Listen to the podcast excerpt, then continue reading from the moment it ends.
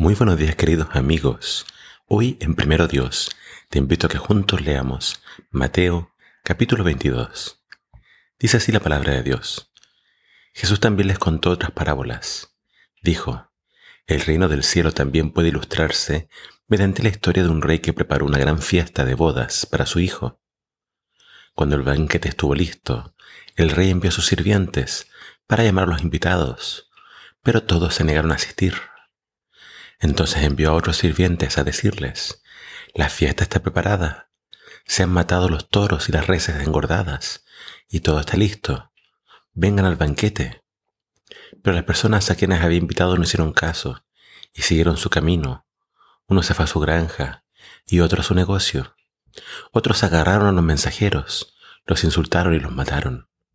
El rey se puso furioso, y envió a su ejército para destruir a los asesinos y quemar la ciudad. Y les dijo a los sirvientes, la fiesta de bodas está lista y las personas a las que invité no son dignas de tal honor. Ahora salgan a las esquinas de las calles e inviten a todos los que vean. Entonces los sirvientes llevaron a todos los que pudieron encontrar, tanto buenos como malos. A la sala del banquete se llenó de invitados. Cuando el rey entró para recibir a los invitados, notó que había un hombre que no estaba vestido apropiadamente para una boda. Amigo, les preguntó, ¿cómo es que estás aquí sin ropa de bodas? Pero el hombre no tuvo respuesta.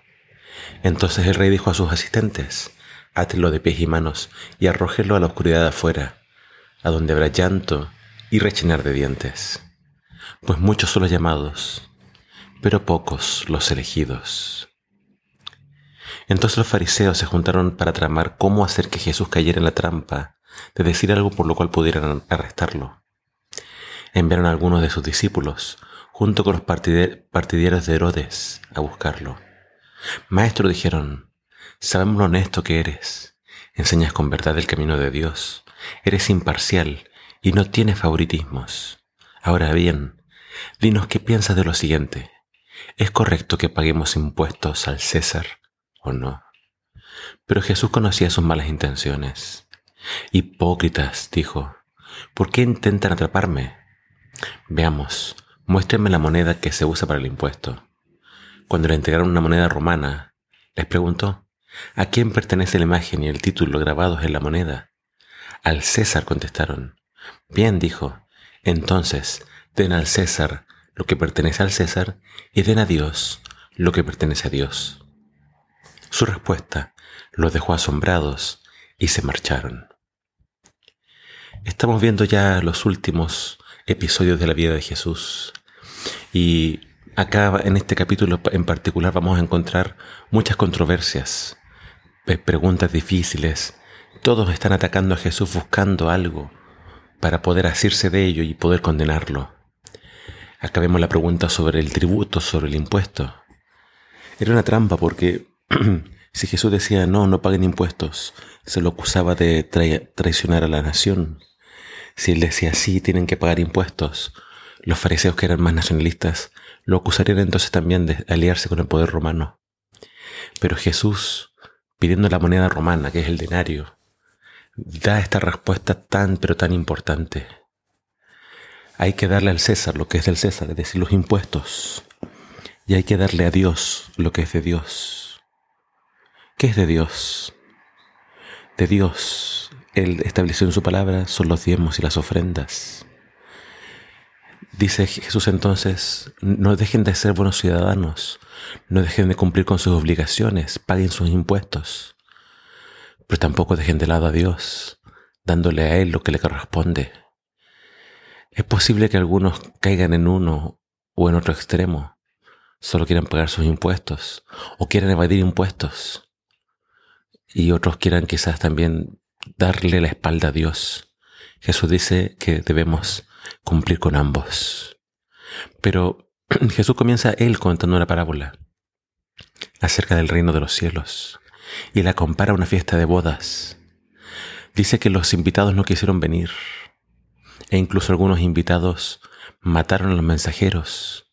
Y Jesús dice que este rey mandó a su ejército y destruyó a esos asesinos y quemó la ciudad. Acá Jesús está contándonos, diciéndonos lo que pasaría con Jerusalén, que finalmente sería destruida. Pero luego se pasa a invitar a otros. Y esta es una alusión de que el Evangelio, las buenas nuevas de salvación, saldrían para todo el mundo, para invitar a todo tipo de gente. Y es interesante que dice que llegó gente buena y mala. Es decir, llegaron justos y llegaron pecadores. Pero solo un pecador fue echado afuera, el que estaba sin vestido. ¿Cómo conseguir el vestido? Yo creo que el rey mismo que invitaba a la fiesta de bodas te otorgaba el vestido. Pero hubo uno que no se lo quiso poner y fue echado fuera. La pregunta es por qué si habían más personas malas, solo uno fue echado fuera. Esta es una alusión al perdón, a la gracia, al manto de justicia que Jesús nos ofrece. La única forma de entrar al cielo es por su perdón. Tanto buenos y malos tienen que ponerse el vestido de bodas. Sin ese vestido es imposible entrar al cielo.